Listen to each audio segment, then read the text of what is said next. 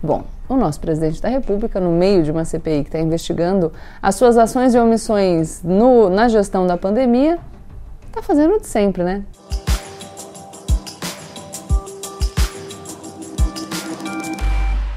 Olá pessoal, como eu sempre digo a partir de agora, menos emoção e mais razão. Já se inscreve no canal, deixa seu like e dá uma sugestão nos comentários, além de compartilhar o vídeo com seus amigos. Bom, no vídeo da quinta-feira passada eu já falei para vocês que a gente estava daquele jeito, né? O Brasil não deixa a gente ter um mínimo de planejamento. No final das contas, o ex-secretário de comunicação Fábio Van Garten não foi preso mas ficou aí um alerta para os próximos depoentes que mentir descaradamente pode ter consequências. Ou não, né? Talvez por isso até que o general Pazuello tenha entrado com pedido de habeas corpus preventivo no Supremo Tribunal Federal, que vai permitir que ele não responda perguntas que possam incriminá-lo. Sim, a frase do meu vídeo foi uma pegadinha. O que vai permitir que ele não responda perguntas que possam incriminá-lo não é a decisão do STF, é o texto da Constituição Federal isso não é privilégio do Pazuello, é direito de qualquer cidadão brasileiro. É importante falar isso porque a gente pode não gostar, a gente pode achar que o general está fugindo da raia, mas a gente precisa compreender que isso é direito dele, como é direito seu, se um dia você for acusado de alguma coisa, ou convocado a depor numa circunstância que possa te fazer falar sobre coisas que possam te incriminar. De qualquer forma, a decisão do, do ministro Lewandowski diz que o Pazuello pode ficar em silêncio só para os questionamentos que possam incriminá-lo. Ele continua obrigado a falar a verdade sobre terceiros, uma decisão complicada. E, e, ele tem que falar a verdade, inclusive em relação ao presidente da República. Minha observação aqui do porquê a decisão é complicada.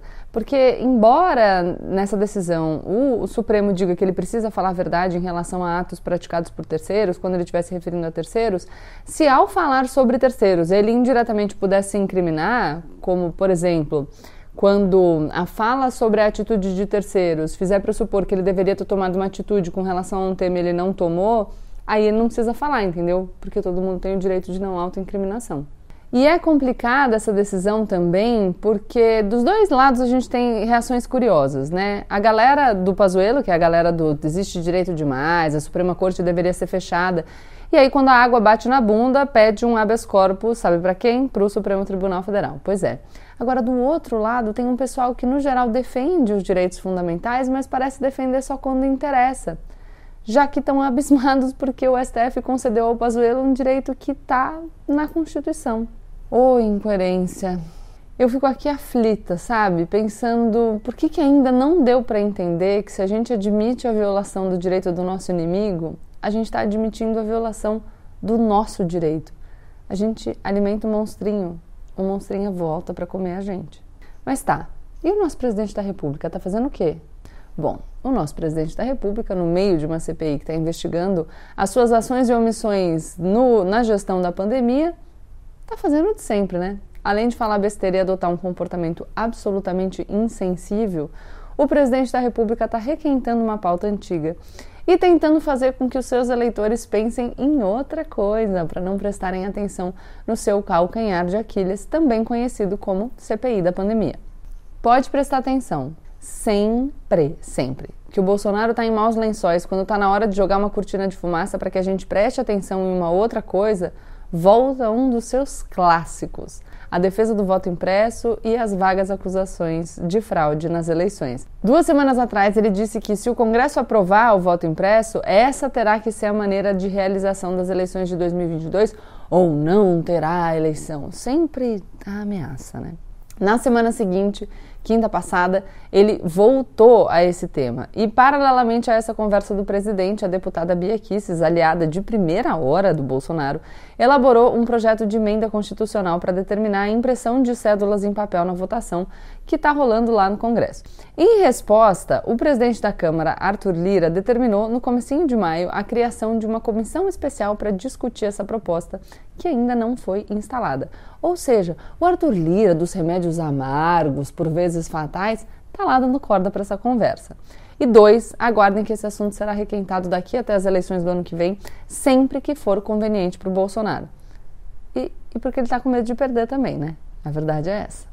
Reparem que nós temos alguns grandes hits nesse departamento. Quando é hora de criar uma cortina de fumaça, deixar todo mundo nervoso para tirar as atenções de um assunto que é prejudicial à imagem do Bolsonaro, é desconfortável para o presidente, é sempre ameaça de golpe, AI-5, aglomeração, voto impresso.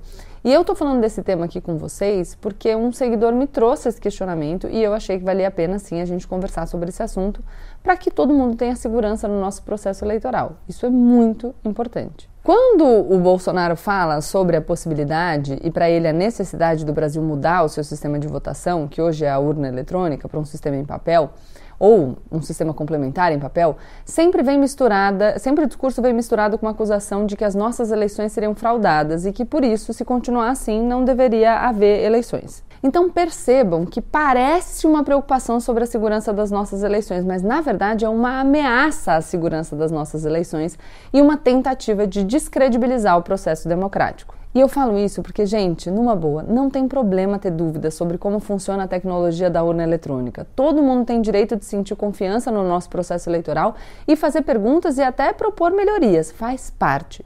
O que eu quero que vocês tomem cuidado é com o uso de narrativas, com a instrumentalização de preocupações legítimas para objetivos que são absolutamente escusos.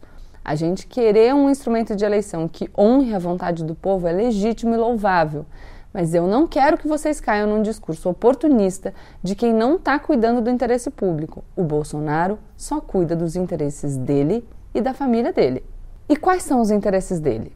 Permanecer no poder e proteger a família. Simples assim. Vamos pensar aqui comigo.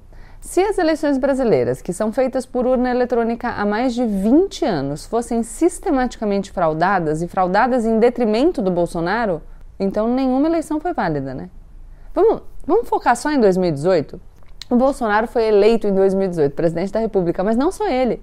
Três filhos dele também. Essas eleições foram fraudadas? Ou o fraudador fraudou o quê? O primeiro turno das presidenciais e, e depois desistiu? Não fraudou mais. A pessoa que está acusando as eleições de fraude foi a pessoa que ganhou. Fica no mínimo estranho. O Bolsonaro está na política há 30 anos, Brasil. Mas aí não foi fraude. Quando ele ganha, não tem fraude. É isso. Quando ele ganha, não tem fraude. Aí se ele perder, aí tem. Entendeu? Poxa. Tanto é bravata que em março do ano passado o presidente estava nos Estados Unidos, naquela viagem em que quase toda a comitiva presidencial pegou Covid, quando ele afirmou com todas as letras que tinha provas de fraude nas eleições de 2018 e disse que ele iria apresentar essas provas. Cadê? porque essa é uma acusação gravíssima. Mais de um ano e dois meses se passaram e o presidente, que está sempre preocupado né, com a lisura das nossas eleições, não apresentou essas provas ao povo brasileiro que ele tem? Não apresentou porque não tem, né, gente? Ele está mentindo para vocês, e somente. Então vamos voltar aqui para eu frisar. Eu não estou deslegitimando a preocupação de qualquer cidadão brasileiro que tem dúvidas sobre o melhor sistema de votação e que quer que o sistema seja o mais seguro possível. Esse é um assunto que já foi bastante discutido pelo Tribunal Superior Eleitoral, TSE, e até numa ação direta de inconstitucionalidade no Supremo que terminou no ano passado. Mas sempre vale a pena conversar sobre qualquer dúvida que o eleitor possa ter sobre como funciona o processo. É direito do cidadão se sentir seguro quanto ao seu voto. No Brasil, os preparativos das urnas são públicos. Tem teste, simulação e audiências com cidadãos. Existe uma etapa teste de segurança pública na qual a urna é submetida a ataques de técnicos de hackers da Polícia Federal ou quem quiser tentar violar o sistema da urna eletrônica. É uma das formas de exame para saber se tudo está em dia, entendeu? Se está tudo bem com a segurança da urna. Essas etapas são acompanhadas pelos fiscais dos partidos políticos, pelo Ministério Público e pela Ordem dos Advogados do Brasil. São nove etapas de auditoria, todas elas públicas. Então, essa história de que precisa de voto em papel para ele ser auditável é mentira. As urnas eletrônicas são auditáveis. Antes de começar o dia de votação, a urna eletrônica emite um boletim comprovando não ter nenhum voto ali na urna antes de começar. É a chamada zerésima. No final do dia de votação, o presidente de cada sessão eleitoral imprime, na frente de fiscais dos partidos políticos, o boletim da urna, uma totalização dos votos de cada candidato vindo daquela sessão. O boletim da urna é impresso e colado na porta da sessão eleitoral. Todo mundo pode ir lá olhar. A apuração é feita pelo TSE à vista de todos. Jamais, nunca ocorreu Nenhuma fraude comprovada nas eleições brasileiras em urna eletrônica. Somos 150 milhões de eleitores e a gente sabe o resultado das eleições no mesmo dia.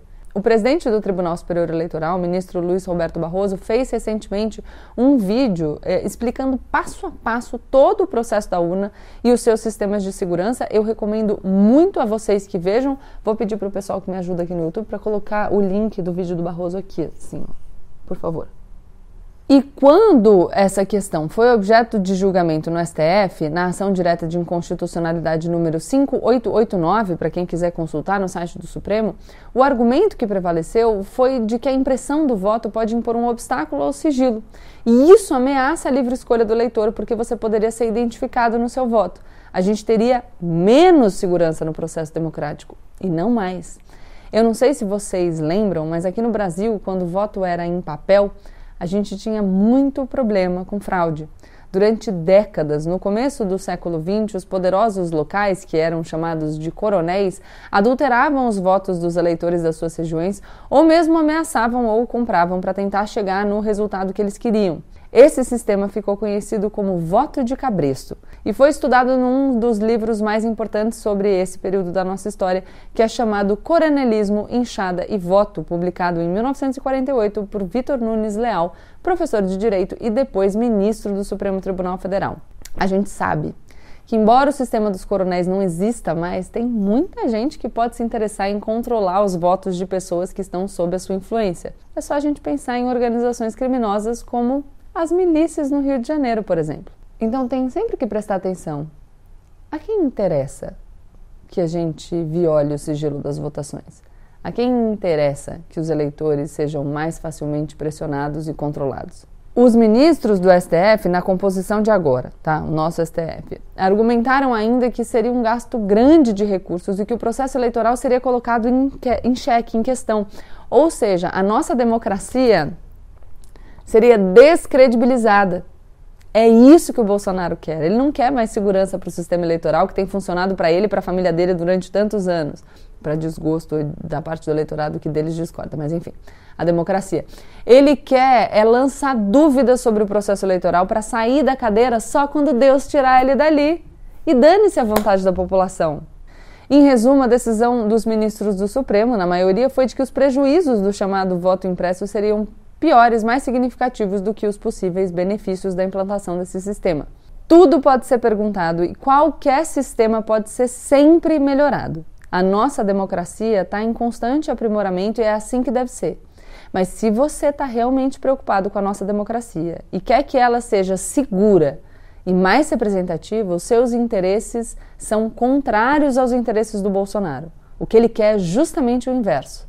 Quando interessa para ele dizer que um sistema eleitoral é ruim, ele diz, seja eletrônico ou não. Não vamos esquecer que o Bolsonaro se recusou a reconhecer a vitória do presidente dos Estados Unidos, Joe Biden, até que fosse conveniente para ele. O voto nos Estados Unidos é em papel, mas isso não importou para o Bolsonaro, nem para a parcela dos norte-americanos, dos estadunidenses, que se recusa a aceitar a derrota do ex-presidente Donald Trump.